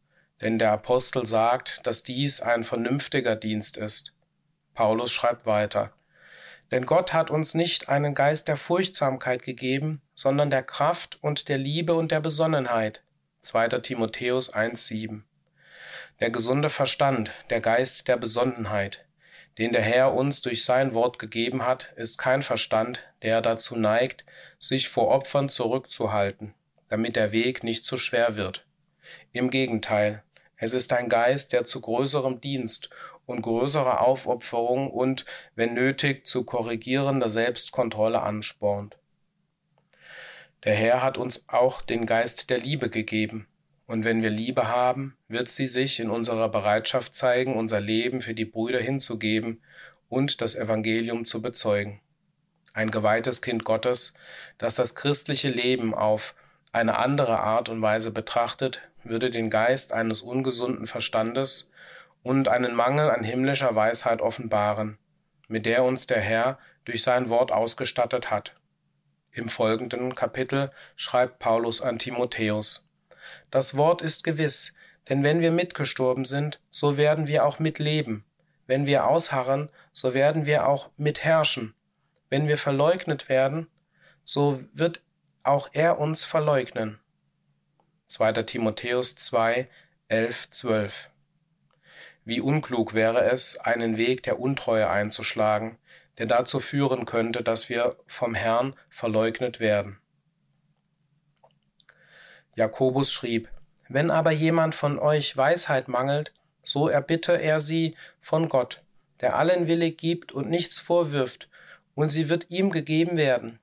Er bitte aber im Glauben, ohne irgend zu zweifeln, denn der Zweifelnde gleicht einer Meereswoge, die vom Wind bewegt und hin und her getrieben wird. Denn jener Mensch denke nicht, dass er etwas von dem Herrn empfangen wird. Jakobus 1, 5 bis 7 die alle Menschen in diesem Abschnitt, von denen Jakobus sagt, dass der Herr ihnen seine Weisheit reichlich gibt, sollen nicht so verstanden werden, dass damit die gesamte Menschheit gemeint ist, sondern eher diejenigen, die in Christus Jesus sind und ihr Kreuz auf sich genommen haben, um dem Meister den Weg des Opferns und des Dienstes zu folgen. Diesen wird Gott Weisheit geben. Eine weitere wichtige Lehre aus diesem Abschnitt ist die Fähigkeit, die Antworten des Herrn auf unsere Gebete um Weisheit zu akzeptieren. Jakobus weist auf die Möglichkeit hin, dass wir in unseren Bitten schwanken, und die Ursache dafür könnte wohl ein Mangel an Vertrauen in Gottes Antwort auf unsere Gebete sein. Er fährt fort und erklärt, dass er ein Mann mit zwei Seelen, unbeständig auf allen seinen Wegen ist. Menge Bibel, Vers 8. Diejenigen, die doppelgesinnt sind, sind den Wegen des Herrn nicht völlig ergeben. Sie werden nicht vollständig von himmlischer Weisheit geleitet. Sie wissen, dass sie ihr Leben hingeben sollten, aber ihr Fleisch hält sie zurück. Wenn sie Gott um Weisheit bitten, hoffen sie, dass er ihnen einen leichteren Weg zeigt, um in die Fußstapfen des Meisters zu treten, und sie sind auf die Antwort, die sie erhalten, nicht vorbereitet.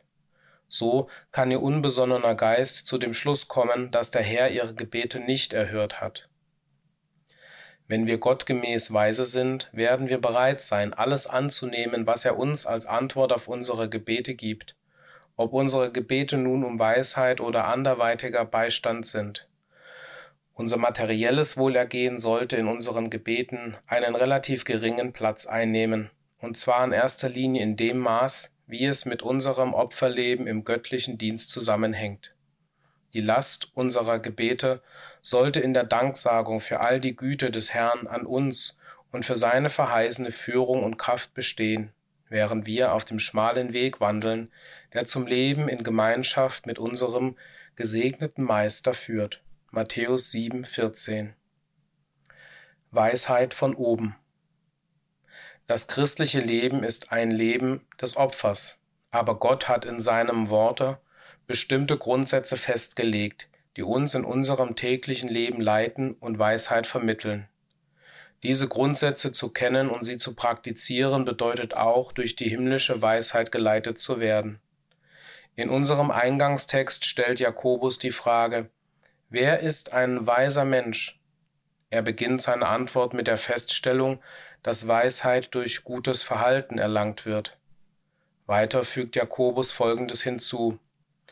Wenn ihr aber bitteren Neid und Streitsucht in eurem Herzen habt, so rühmt euch nicht und lügt nicht gegen die Wahrheit. Dies ist nicht die Weisheit, die von oben herabkommt, sondern eine irdische, sinnliche, teuflische. Denn wo Neid und Streitsucht ist, da ist Zerrüttung und jede schlechte Tat. Die Weisheit von oben aber ist erstens rein, dann friedsam, milde, folgsam, voll Barmherzigkeit und guter Früchte, unparteiisch, ungeheuchelt. Jakobus 3, 14 bis 17. Hier stellt der Apostel einige Besonderheiten über die himmlische Weisheit vor. Er sagt, dass diese Weisheit, die von oben kommt, zuerst rein ist. Was auch immer wir vorhaben, besonders im Zusammenhang mit unserem Dienst für den Herrn und der Gemeinschaft, mit seinem Volk, wir sollten darauf achten, dass unsere Motive rein sind und dass wir nicht versuchen, unsere Ziele mit irgendwelchen weltlichen Methoden zu erreichen. Wir sollten auch keine Kompromisse mit unserem Fleisch eingehen, das gefallen und unzuverlässig ist. Die himmlische Weisheit verlangt, dass wir an den reinen, grundlegenden Lehren und Prinzipien der Heiligen Schrift festhalten, die wir durch Studium und Gemeinschaft mit unseren Geschwistern in Christus gelernt haben. Darüber hinaus sollen wir unser Leben hingeben, um das herrliche Evangelium des Königreichs zu verkünden und unseren Geschwistern in Christus zu dienen. Das ist der Wille Gottes für uns. Die Weisheit von oben wird uns dabei leiten, dies auf Gottes Art und Weise, das heißt in Reinheit, zu tun. Wenn wir uns von der himmlischen Weisheit leiten lassen, werden wir nicht bestrebt sein, andere mit den großen Werken, die wir vollbringen, zu beeindrucken.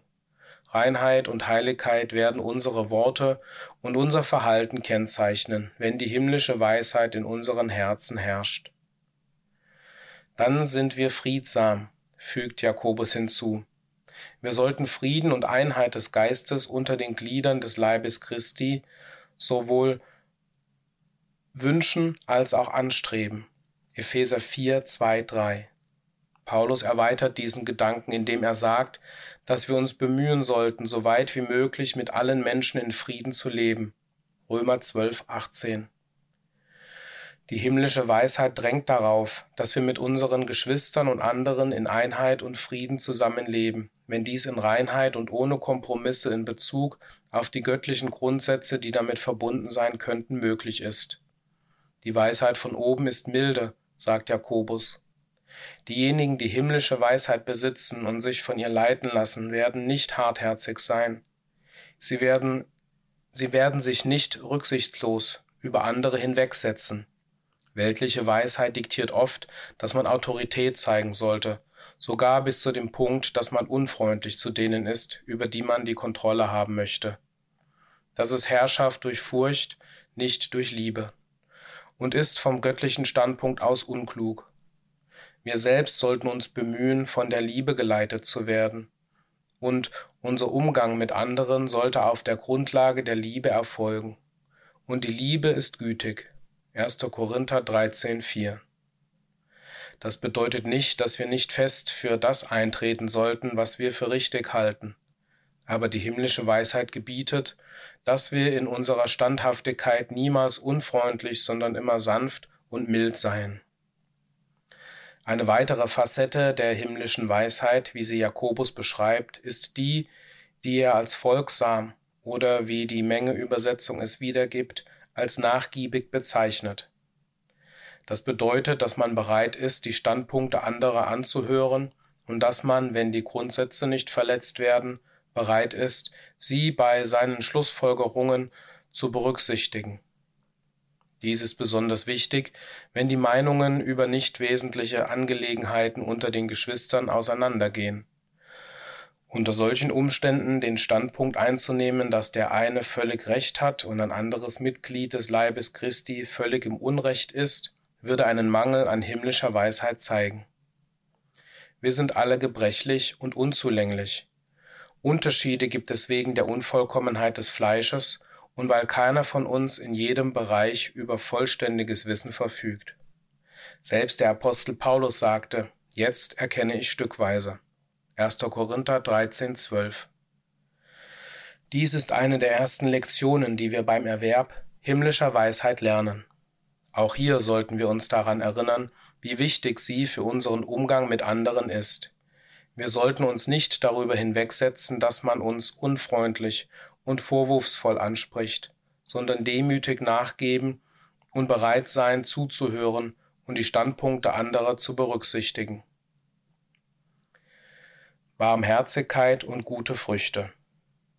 Ein weiteres Element der himmlischen Weisheit ist die Barmherzigkeit.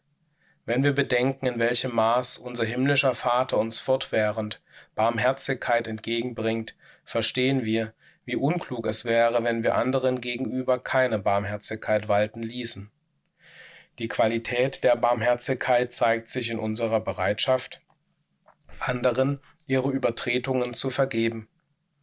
Die Heilige Schrift macht deutlich, wenn wir nicht bereit sind, anderen zu vergeben, wird unser himmlischer Vater uns unsere Schuld auch nicht vergeben. Matthäus 6, 14, 15. In diesem Zusammenhang erinnern wir uns an eine Aussage des Propheten Jeremia, kurz nachdem die Nation Israel wegen ihrer Sünden gezwungen und in Gefangenschaft genommen worden war. Er schrieb, Es sind die Gütigkeiten des Herrn, dass wir nicht aufgerieben sind, denn seine Erbarmungen sind nicht zu Ende, sie sind alle Morgen neu, deine Treue ist groß. Klagelieder 3, 22, 23. Nach den Bestimmungen des Gesetzes hätte Gott das Volk Israel zu Recht auslöschen können. Stattdessen ließ er einfach zu, dass sie in die Gefangenschaft geführt wurden, um bestraft zu werden, und das geschah aufgrund seiner Barmherzigkeit. Tatsächlich zeigt sich, wie Jeremia sagt, Gottes Barmherzigkeit täglich an seinem Volk. Und das gilt heute genauso wie damals für die Israeliten. Gottes Barmherzigkeit ist jeden Morgen neu. Wie wunderbar ist es, dass wir diese Gewissheit haben können, wenn wir uns jeden Tag auf unsere verschiedenen Aktivitäten einlassen. Der himmlische Vater möchte, dass wir ihm in dieser Hinsicht wie auch in allen anderen Bereichen ähnlich sind. Passen wir uns weise seinem Willen an, indem wir anderen gegenüber barmherzig sind, wenn sie uns wegen ihrer ererbten Schwächen verletzen? Die Lektionen Jesu an Petrus über die Vergebung derer, die gegen uns bis hin zu 70 mal sieben sündigen, unterstreicht die Tatsache, dass unsere Barmherzigkeit, wie die unseres himmlischen Vaters, jeden Morgen neu sein sollte. Wir sollten nie ermatten, Barmherzigkeit zu üben. Sie ist ein lebenswichtiger Bestandteil der himmlischen Weisheit. Matthäus 18, 21, 22. Jakobus schließt in die Barmherzigkeit das ein, was er als gute Früchte bezeichnet. Dies sind die Früchte des Geistes. Galater 5, 22, 23, Epheser 5, 9. Wenn der Heilige Geist nicht die richtigen Früchte in unserem Leben hervorbringt, dann wird es uns an himmlischer Weisheit fehlen. Damit wird erneut der Unterschied zwischen Wissen und Weisheit hervorgehoben. Der Herr möchte, dass wir sein Wort studieren und dadurch mehr und mehr mit den verschiedenen Aspekten seines herrlichen Erlösungsplans vertraut werden. Der Hauptzweck dieser Erkenntnis besteht darin, dass wir uns selbst bewähren, indem wir unser Leben nach den Grundsätzen der Gerechtigkeit ausrichten, die in der Wahrheit dargelegt sind. 2. Timotheus 2,15 Wenn wir nur eine Kenntnis der Heiligen Schrift erlangen, und es dann versäumen, ihre Grundsätze in unserem Leben anzuwenden, mangelt es uns in hohem Maß an der Weisheit, die von oben kommt. Unparteiisch. Jakobus erinnert uns daran, dass die himmlische Weisheit im Umgang mit anderen unparteiisch ist. Im vorhergehenden Kapitel seines Briefes gibt er uns ein Beispiel für Parteilichkeit, die er als Sünde bezeichnet. Meine Brüder, habt den Glauben unseres Herrn Jesus Christus, des Herrn der Herrlichkeit, nicht mit Ansehen der Person. Denn wenn in eure Synagoge ein Mann kommt mit goldenem Ring, ein prächtig, in prächtiger Kleidung, es kommt aber auch ein Armer in unsauberer Kleidung herein, ihr seht aber auf den, der die prächtige Kleidung trägt, und sprecht, setze du dich bequem hierher, und zu dem Armen sprecht ihr, stelle du dich dorthin, oder setze dich hier unter meinen Fußschemel. Habt ihr nicht unter euch selbst einen Unterschied gemacht und seid Richter mit bösen Gedanken geworden? Diesem fügt Jakobus hinzu, wenn ihr aber die Person anseht, so begeht ihr Sünde. Jakobus 2, 1 bis 4, 9. Diese Schilderung beruht auf Bedingungen, die zur Zeit der Urkirche herrschten. Dennoch weist sie darauf hin, dass wir, wenn wir uns von himmlischer Weisheit leiten lassen, weder im Handeln noch im Umgang mit dem Volk des Herrn parteiisch sein werden. Nach dem Fleisch ist es natürlich, dass wir uns zu einigen Personen mehr hingezogen fühlen als zu anderen. An sich ist das nicht unbedingt falsch, aber wenn wir uns erlauben, immer einige zu bevorzugen und andere zu meiden, dann lassen wir uns nicht von himmlischer Weisheit leiten. Es ist möglich, dass wir in unserem Umgang mit den Geschwistern ein gewisses Maß an Parteilichkeit pflegen, ohne uns dessen bewusst zu sein, und dadurch Segnungen verpassen, die wir sonst genießen könnten. Es ist gut, die Gemeinschaft mit denjenigen zu suchen, die wir gewöhnlich vielleicht nur beiläufig grüßen würden, wir wissen nicht, was in den Herzen und Gedanken der anderen vorgeht, bevor wir uns nicht mit ihnen unterhalten haben. Es kann durchaus ein Segen sein, wenn wir uns bemühen, diejenigen besser kennenzulernen, mit denen wir vielleicht nicht oft und lange sprechen. Aufrichtig. Jakobus sagt, dass Weisheit aufrichtig und ungeheuchelt ist. Die Heilige Schrift verurteilt entschieden die Sünde der Heuchelei, die das Gegenteil von Aufrichtigkeit ist. Ein Heuchler hat keinen rechtmäßigen Platz unter dem Volk Gottes. Man kann sich nicht von himmlischer Weisheit leiten lassen und gleichzeitig ein Heuchler sein. Paulus sprach davon, allen alles zu sein, damit er einige retten kann, aber er meinte damit nicht, dass er die Rolle eines Heuchlers einnahm. 1. Korinther 9, 19 bis 23. Jesus sagte, wir sollten klug sein wie die Schlangen und harmlos oder einfältig wie die Tauben, wenn wir die Botschaft des Evangeliums verkünden, um die Zuhörer nicht unnötig zu verletzen, aber auch, das bedeutet nicht Heuchelei. Matthäus 10, 16. Wenn wir uns von der himmlischen Weisheit leiten lassen, werden wir allen gegenüber offen und aufrichtig sein. Wir werden weder mit Worten noch mit Taten täuschen. Aufrichtigkeit des Herzens ist eines der wesentlichen Elemente des wahren christlichen Charakters. Ohne sie können wir dem Herrn nicht wohlgefällig sein, und wir werden auch nicht in der Lage sein, unsere Berufung und Erwählung zu einem Platz im Königreich mit Christus festzumachen. Mögen wir uns in der Tat stets bemühen, aufrichtig zu sein, und möge die Wahrheit uns schnell von der geringsten Übertretung der Sünde, der Heuchelei reinigen. Weisheit vom Herrn. König Salomo, der um Weisheit bat, um gerecht über Israel zu herrschen, erhielt von Gott viel von dieser höchst wünschenswerten Eigenschaft. Er erkannte, dass Gott die Quelle der Weisheit ist er schrieb darüber und stimmte damit mit Jakobus überein, dass Weisheit nur von oben kommt. 2. Chronik 1, 8 bis 12. Auch wir erhalten diese himmlische Weisheit von unserem himmlischen Vater durch sein Wort der Wahrheit und durch unseren Gehorsam ihm gegenüber. Wir zitieren Salomos Worte über die Weisheit. Denn der Herr gibt Weisheit. Aus seinem Mund kommen Erkenntnis und Verständnis. Er bewahrt klugen Rat auf für die Aufrichtigen. Er ist ein Schild denen, die in Lauterkeit wandeln, indem er die Pfade des Rechts behütet und den Weg seiner Frommen bewahrt. Wenn wir diese Weisheit durch ernstes Studium des Wortes Gottes und durch Gebet suchen und bereit sind, unser Leben danach auszurichten, dann werden wir Gerechtigkeit verstehen und Recht und Geradheit jede Bahn des Guten. Sprüche 2, 6 bis 9.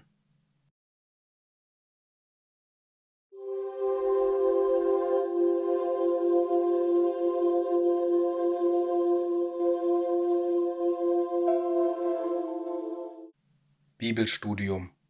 Der Heilige Geist. Teil 2 Der Heilige Geist der Wahrheit. Wenn der Tröster gekommen ist, den ich euch von dem Vater senden werde, der Geist der Wahrheit, der von dem Vater ausgeht, so wird er von mir zeugen. Johannes 15, 26 Wie wir in dem Artikel Der Heilige Geist Gottes in der November-Dezember-Ausgabe 2023 des Tagesanbruchs gesehen haben, ist der Heilige Geist die Kraft Gottes, die er in jeder Richtung ausübt, die er dazu auswählen mag. Gott hat seine mächtige Kraft eingesetzt, um das Universum zu erschaffen, die Erde für den Menschen zuzubereiten und den Menschen zu erschaffen und ihm Leben zu geben. Wir wollen nun das Zeugnis der Bibel über eine andere Art und Weise untersuchen, in welcher Gott seine mächtige Kraft zur Verwirklichung seiner Absichten einsetzt und zwar durch den Einfluss seiner Gedanken auf das Leben derer, die er in seinen Dienst beruft, besonders in diesem gegenwärtigen Zeitalter. Wir alle wissen um die Kraft der Gedanken. Das Leben eines jeden von uns wird von Gedanken bestimmt, entweder von unseren eigenen oder von den Gedanken anderer, denen wir erlauben, uns zu beeinflussen. Eine der Kundgebungen des Geistes oder der Kraft Gottes ist der Ausdruck seiner Gedanken die im Leben derer wirksam sind, die sich der Erfüllung seines Willens geweiht haben. Es ist dieser Aspekt der göttlichen Kraft, den Jesus in unserem Text als Geist der Wahrheit bezeichnet. Wie aber bringt Gott seine Gedanken, seinen Geist in das Leben seiner Diener im Evangeliumszeitalter? Gott hat auf eine gewisse Weise seine Gedanken in den Herzen und in den Gedanken einiger Menschen diktiert anders gesagt aufgezeichnet oder festgelegt, zum Nutzen aller, die seinen Willen erkennen und tun wollen. Die Bibel nennt diese Menschen Propheten, heilige Männer Gottes, wie sie Petrus beschreibt. Sie redeten, schrieben, getrieben vom Heiligen Geist. 2. Petrus 1, 21. Die Wirksamkeit von Gottes Heiligem Geist auf die Gedanken der Propheten, die das Alte Testament schrieben, war ein Wunder. Die Propheten zeichneten die Gedanken auf, die ihnen so diktiert wurden, aber sie verstanden ihren Sinn nur schemenhaft. Petrus erklärt, dass es ihnen offenbart wurde, dass sie nicht für sich selbst, sondern für uns die Dinge bedienten, die euch jetzt verkündigt worden sind durch die, die euch das Evangelium gepredigt haben, durch den vom Himmel gesandten Heiligen Geist, Dinge, in welche die Engel hineinzuschauen begehren. 1. Petrus 1, 12. Wir können nicht verstehen, wie die Propheten dazu gebracht wurden, Gottes Gedanken niederzuschreiben. Die Bibel erklärt einfach, dass dies durch den Heiligen Geist geschah. Wir können also berechtigterweise sagen, dass die Schriften des Alten Testaments ein Ergebnis oder ein Werk des Heiligen Geistes sind. Die Gedanken Gottes sind in den Büchern des Alten Testaments aufgezeichnet damit sie von seinem Volk nach Belieben gelesen und erwogen werden können. Aber niemand konnte die wahre Bedeutung dieser aufgezeichneten Gedanken Gottes verstehen, bis seine rechte Zeit herbeigekommen war. Dann musste die Bedeutung auf wunderbare Weise offenbart werden, was uns auf eine weitere Wirksamkeit des Heiligen Geistes aufmerksam macht. Die wunderbare Offenbarung der Bedeutung der Botschaften des Alten Testaments begann mit Jesus. Zweifellos hatte Maria ihm während seiner Kindheit oft die Umstände seiner Geburt erzählt, dass Josef nicht sein Vater war, dass er durch die Kraft des Heiligen Geistes empfangen worden war.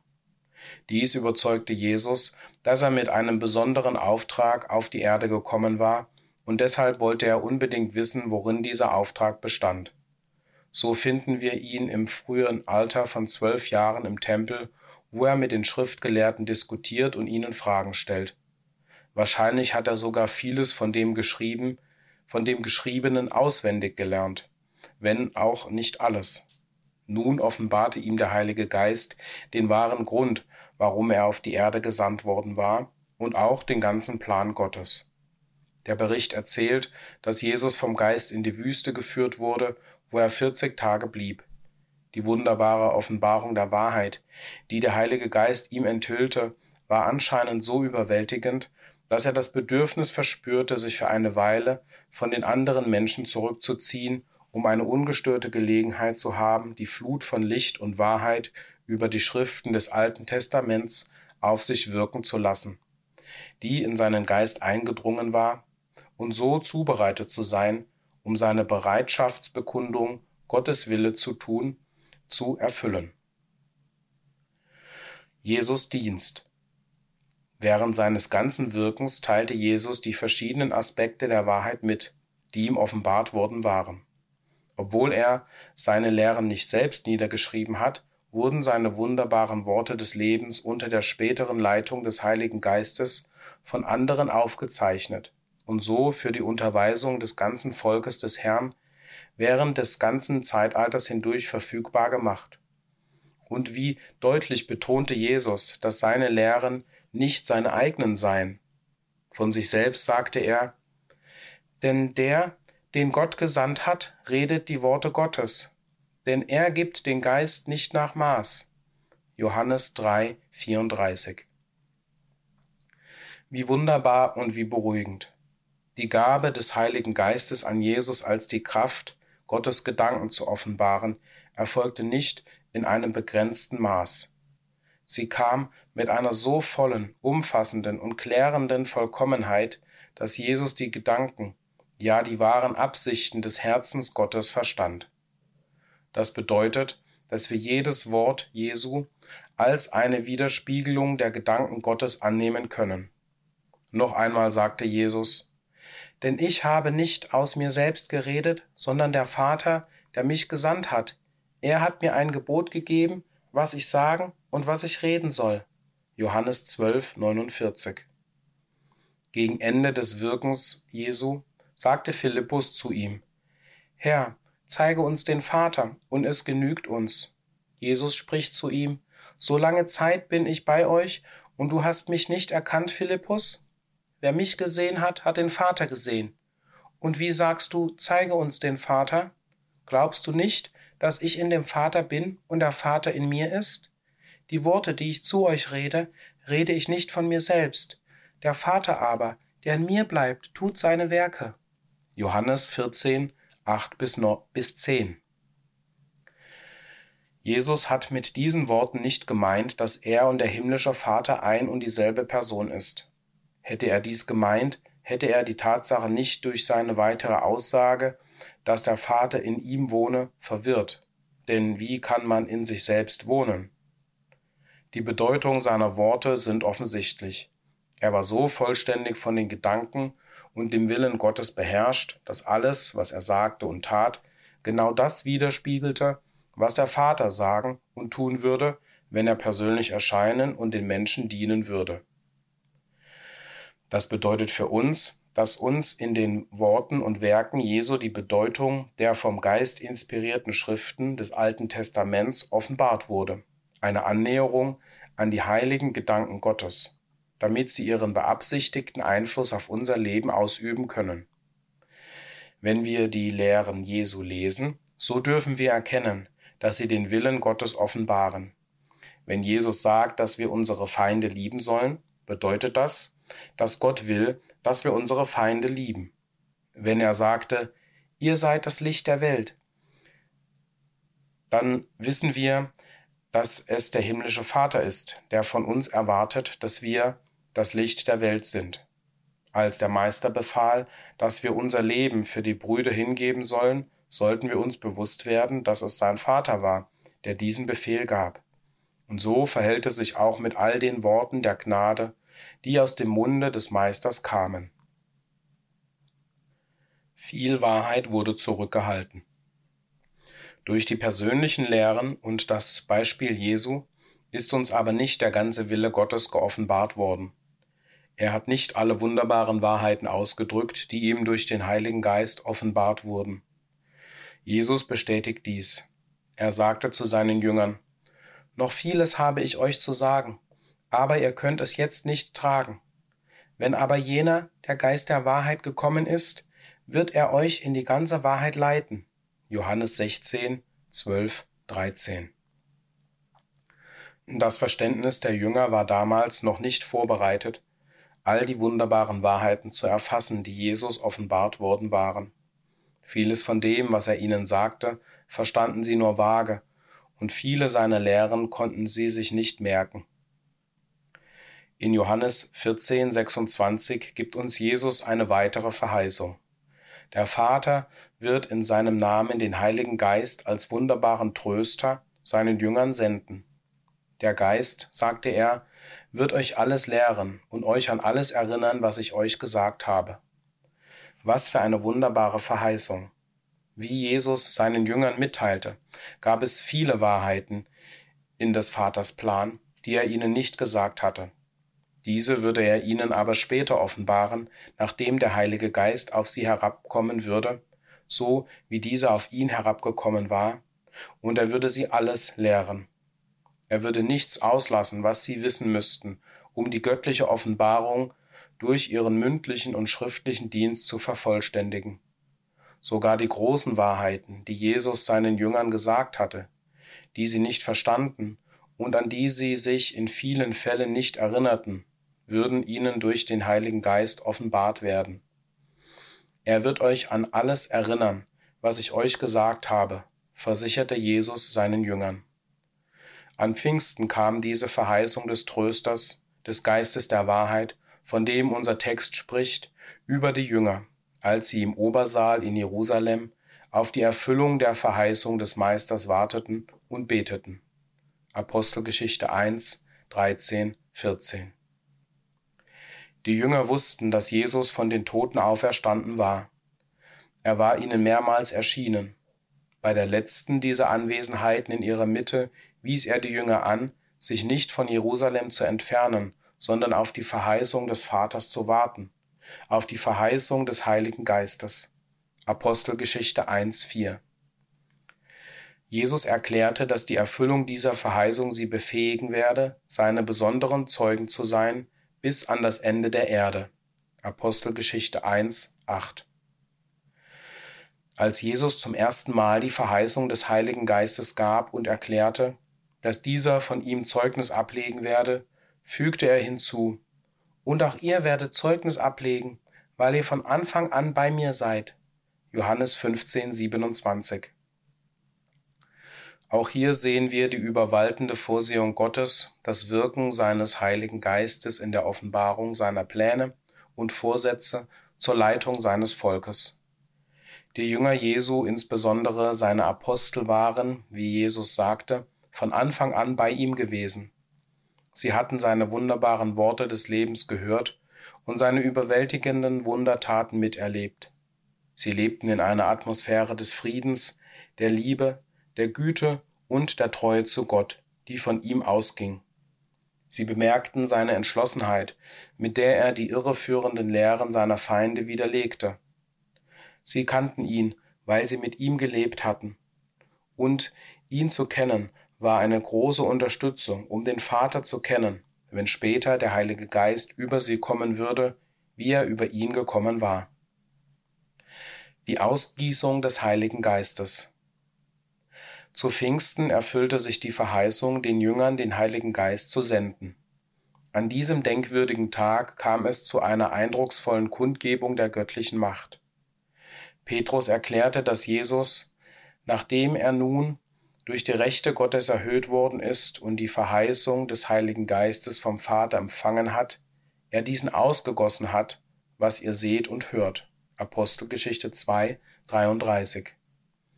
Der Heilige Geist wurde ausgegossen. Die Übersetzer konnten diese Aussage nicht so verdrehen, als sei der Heilige Geist eine dritte Person in einer Dreieinigkeit von Göttern. Eine Person kann nicht ausgegossen werden, wohl aber eine Kraft. Es war diese Kraft, der Heilige Geist der Wahrheit, welcher zu Pfingsten über die wartenden Jünger kam. Während alle Jünger, die in Jerusalem auf das Kommen des Heiligen Geistes warteten, bei seiner Ausgießung reich gesegnet wurden, erhielten nur die besonderen Apostel eine wunderbare Erleuchtung ihres Geistes.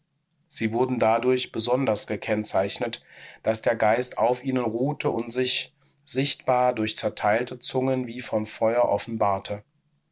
Diese wiederum haben durch ihre mündliche Lehre und ihre Briefe die Erscheinung für die übrigen des Volkes Gottes durch alle Zeiten hindurch deutlich gemacht. Gott offenbart seine Wahrheit nicht auf wundersame und direkte Weise seinem Volk als Ganzem. Und mit welcher Klarheit wurde den Aposteln nun die großen Wahrheiten des Alten Testaments, von denen einige durch Jesus bestätigt und verdeutlicht worden waren, vollständig offenbart.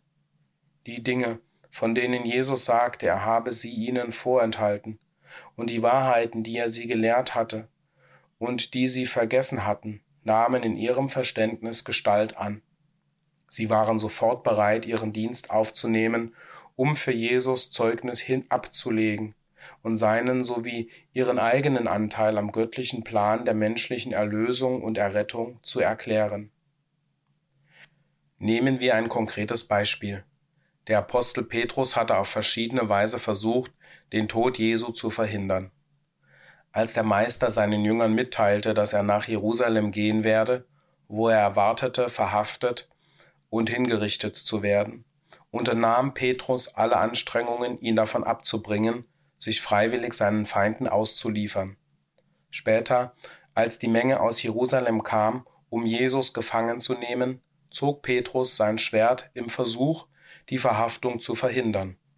Obwohl Petrus später die Gewissheit erhielt, dass Jesus von den Toten auferstanden war, verstand er die Bedeutung seines Todes nicht.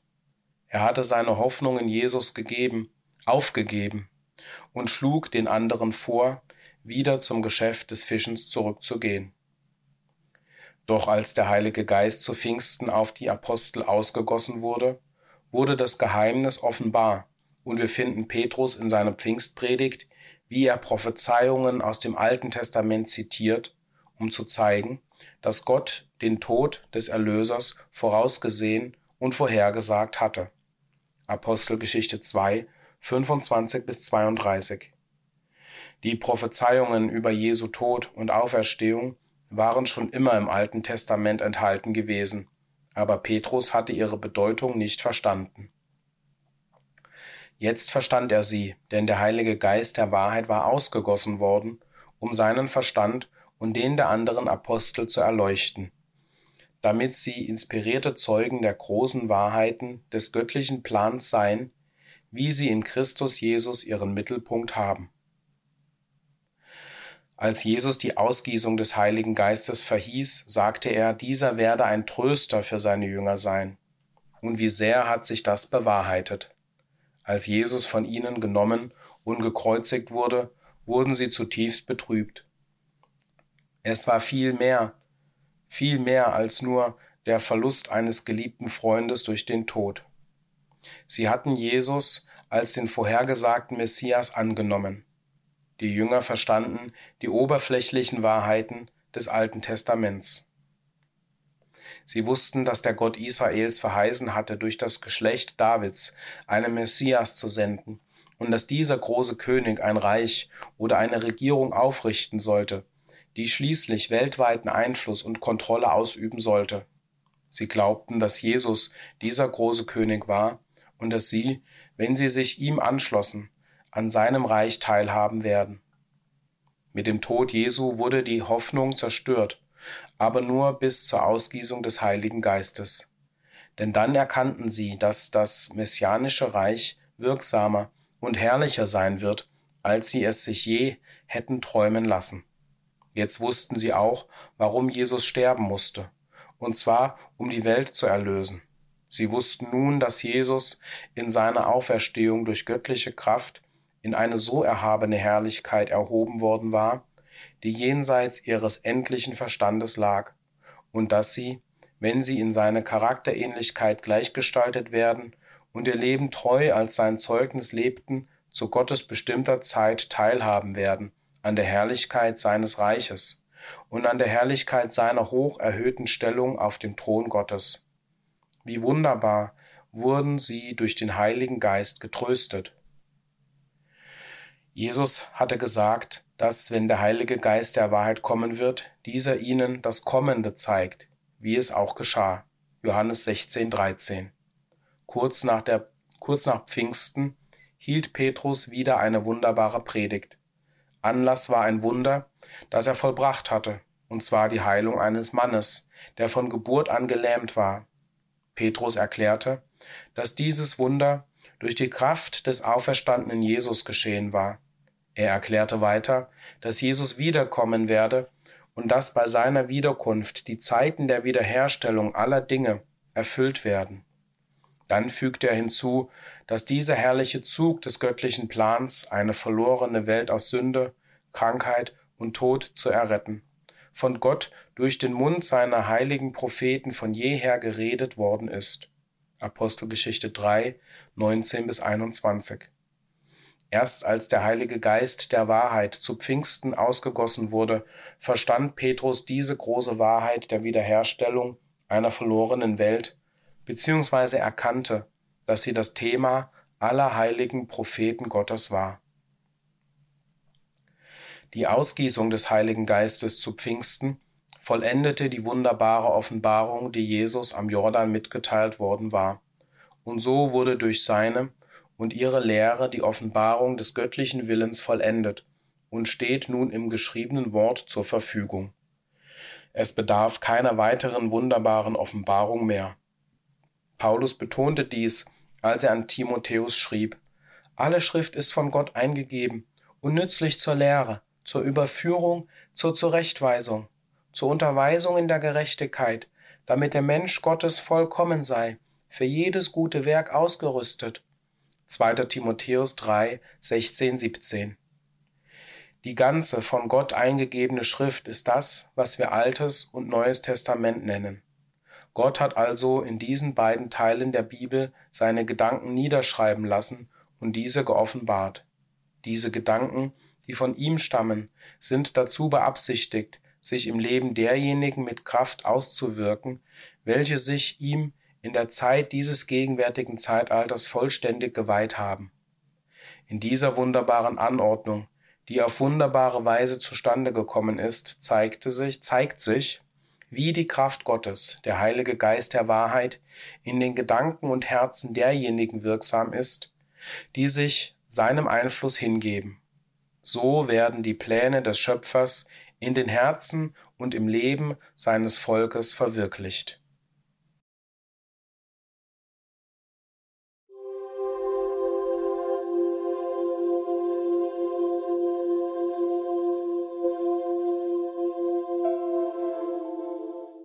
Mitteilungen. Bestellabfrage Erstdrucke Abendlieder Die Ausgabe in der Art des himmlischen Manna umfasst 216 Seiten. Auf jeder Seite finden sich Texte für zwei Tage. Für jeden Tag gibt es einen Leitvers, den Kommentar, den Verweis auf den Reprint-Artikel, aus dem der Kommentar entnommen ist, sowie eine Zionsliedangabe. Das Buch ist ein Hardcover mit Fadenheftung im Format DIN A5 der Umschlag ist als Softfeel folienkaschiert matt veredelt. Der Preis wird bei ca. 14 Euro liegen. Wer das Buch verbindlich bestellen möchte, wende sich bitte bis Ende Februar an das TA-Büro. Brot vom Himmel, Manna für Kinder. Die Ausgabe umfasst 384 Seiten, die vollständig in Farbe sind. Jeder Tag hat eine eigene Seite einen Leitvers, ein dazu passendes Bild, einen Kommentar sowie eine Bibelstelle zum Weiterlesen. Am Ende findet sich der Morgenentschluss sowie ein Geburtstagskalender. Zusätzlich ist ein festes Lesezeichen aus Stoff in Weiß integriert. Das Buch ist ein Hardcover mit Fadenheftung im Format DIN A5. Der Umschlag ist als Softfeel folienkaschiert matt veredelt. Der Preis wird bei ca. 18 Euro liegen. Wer das Buch verbindlich bestellen möchte, wende sich bitte bis Ende Februar an das TA-Büro. Datum des Gedächtnismahls 2024 Das Datum des Gedächtnismahls ist in diesem Jahr der 21. April 2024, abends ab 19 Uhr, aufgrund der Sommerzeit. Möge die Feier des Gedächtnismahls für alle von unserem Herrn gesegnet sein. Informationen zur Frühjahrsversammlung Die Frühjahrsversammlung findet am 6. und 7. April 2024 in Speyer in der Jugendherberge in der Geibstraße 5 statt. Weitere Informationen und Anmeldung bei Anne Kögel, Krummlachstraße 31 67059 Ludwigshafen Telefon 0621 517872 E-Mail kögelw@t-online.de Informationen zur Hauptversammlung Die Jahreshauptversammlung findet in Korbach statt. Sie wird am 18. Mai 2024 voraussichtlich um 14 Uhr beginnen und endet am 20. Mai 2024 gegen Mittag Formulare für die Anmeldung liegen dieser Ausgabe bei. Sie ist bis zum 31.03.2024 möglich. Die Preise für Übernachtungen im Hotel Tourig standen bei Redaktionsschluss noch nicht fest. Informationen und Anmeldung bei Tagesanbruch Bibelstudienvereinigung Postfach 1115 64355 Mühltal. Telefon 06154 577 066 E-Mail info@tagesanbruch.com Informationen zur Internationalen Versammlung Die 21. Internationale Versammlung findet vom 6. bis 11. August 2024 in Fołwark Gutshof Załęcie in Polen statt. Es gibt nachfolgende Infoseite in polnischer, rumänischer und englischer Sprache mit allen Informationen dazu. https icbiblestudents.org en ic bible students english Anmeldung Die Anmeldung geschieht über ein Formular, das unter diesem Link zu erreichen ist. https forms.gle ZW Groß R 9 Groß G Groß M klein h klein w Groß Y klein g klein g klein u klein e 2 klein j Groß G 6 Übernachtungsmöglichkeiten Die Organisatoren haben für die Versammlungsteilnehmer ein Paket zusammengestellt, das die Unterbringung in Hotels und Vollpension beinhaltet. Orte der Unterbringung sind Fołwark Załęcie vor Ort beim Tagungsort, Fołwark Załęcie, Grajów 150, Wieliczka, https www.fołwarkzalesie.pl Dobrzyce Hotel. Dobrzyce Hotel 30 Jałokowa Straße. In Dobrzyce 8 Kilometer vom Tagungsort entfernt. Https hotel dobrzyce www.pl/. Soraj Hotel. Soraj Hotel 3 Sterne. Kraków-Wieliczka Straße also Straße Krakowska 14c 13 Kilometer vom Tagungsort entfernt. Https www.sorei.pl Gruppenunterkünfte Zelte werden am Tagungsort zur Verfügung stehen, bevorzugt für junge Leute, die an der Tagung teilnehmen und bei der Organisation der Tagung helfen. Selbstunterbringung Reservierung einer Unterkunft in der Nähe des Tagungsortes auf eigene Faust mit der Möglichkeit, Mahlzeiten am Tagungsort (Mittagessen für 65 Swati und Abendessen für 45 Swati) für 110 Swati zu kaufen. Hinweis: Die Plätze vor Ort sind ziemlich begrenzt, weshalb sich eine rasche Anmeldung dafür empfiehlt Kosten für die Teilnahme an der Versammlung, Unterkunft plus Vollpension. Erwachsene 250 Swati pro Tag, der Preis gilt nur für die Teilnahme an der Versammlung. Kinder von 4 bis 12 Jahren 150 polnische Swati pro Tag. Kinder bis zu 3 Jahren sind kostenlos. Gemeinschaftsgebühr 40 polnische Swati pro Tag gilt für diejenigen, die ohne Anmeldung an der Versammlung teilnehmen. Weitere Informationen bei Tagesanbruch Bibelstudienvereinigung Postfach 1115 64355 Mühltal Telefon 06154 577 066 E-Mail info at tagesanbruch.com